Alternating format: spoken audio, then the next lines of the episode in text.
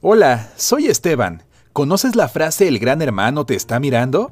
En mi caso sería la gran madre te está mirando. Suena perturbador, ¿eh? Todos queremos crecer, pero en mi caso hacerlo es una necesidad urgente. Mi mamá es una controladora obsesiva que necesita estar al tanto de cada uno de mis pasos. Antes de comenzar la escuela nunca había notado que algo andaba mal en mi vida.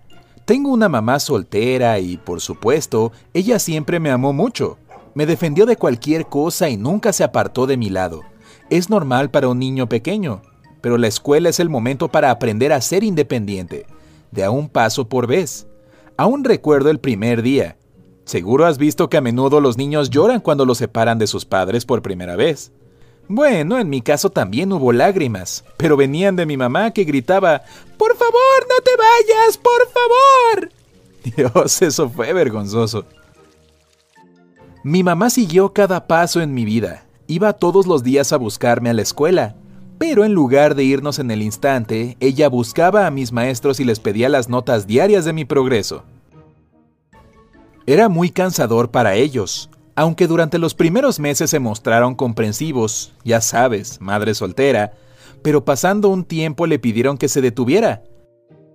Sin embargo, mamá aprovechaba cualquier oportunidad para controlarme se quedaba en mi habitación y me miraba hacer la tarea.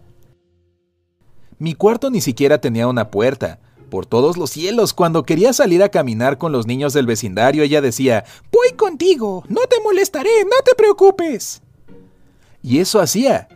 Nos seguía y me miraba a la distancia. De más está decir que no tenía muchos amigos. Nadie quiere que lo observen todo el tiempo. A medida que crecí, comencé a entender que esas no eran preocupaciones normales de padres. Le pregunté a mamá por qué me seguía constantemente, por qué no podía darme al menos un poco de privacidad. Me respondió, ¿por qué? ¿Tienes secretos que no le estás diciendo a mami? ¿Qué querrías ocultar de mí? Lo peor ocurrió hace poco.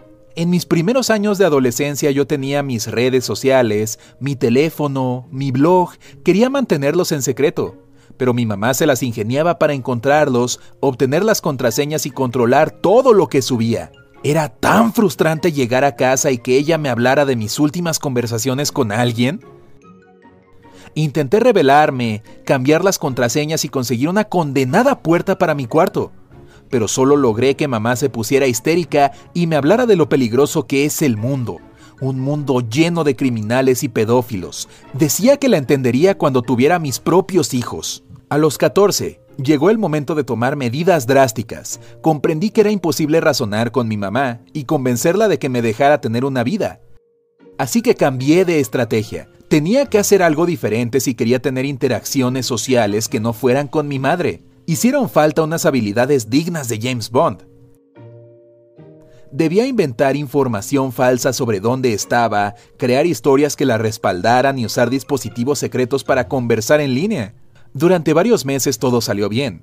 Mamá estaba convencida de que mi vida se reducía a ir de la casa a la escuela y de la escuela a la casa, y yo disfrutaba de una vida similar a la de cualquier otro adolescente. Pero un día ocurrió algo catastrófico. Olvidé mi teléfono secreto en mi cuarto y, mientras no estaba, mamá lo encontró. Lo desbloqueó y leyó todo lo que había en él. No puedes imaginarte el infierno que pasé cuando regresé a casa.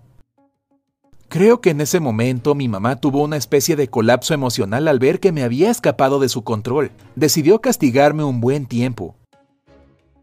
Me envió a mi cuarto y me dijo que no podría salir ni para ir a la cocina.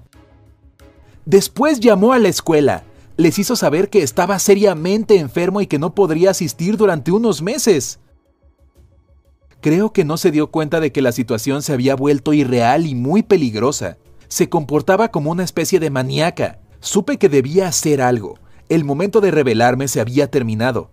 Era hora de comportarme como un adulto. Investigué soluciones posibles. Tenía mucho tiempo para pensar. Y un día busqué a mi mamá para convencerla de ir a un psicólogo familiar. Por supuesto dijo que no, pero yo le insistí. No veía otra solución posible, y era la única manera de poder salir de casa. Finalmente tuvo que aceptar para que me callara. Resultó ser algo que los dos necesitábamos con desesperación.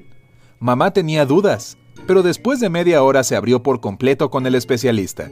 Resultó que yo también tenía problemas. Pero eran más bien respuestas a las acciones de mamá. Cuando regresamos a casa, ella me dijo que regresaría a la escuela y que le colocaríamos una puerta a mi habitación. ¡Wow! A eso le llamo efecto terapéutico. El problema es que no sé qué pasa por su cabeza. Ahora me está dando libertades con el mismo entusiasmo que mostraba cuando me encerraba. Al menos ahora puedo tener la vida de una persona más o menos normal. Hasta tengo algo de privacidad.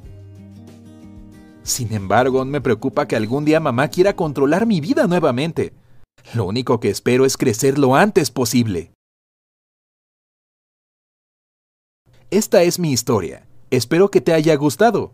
Apreciaría mucho que la compartieras con otras personas que tengan padres controladores.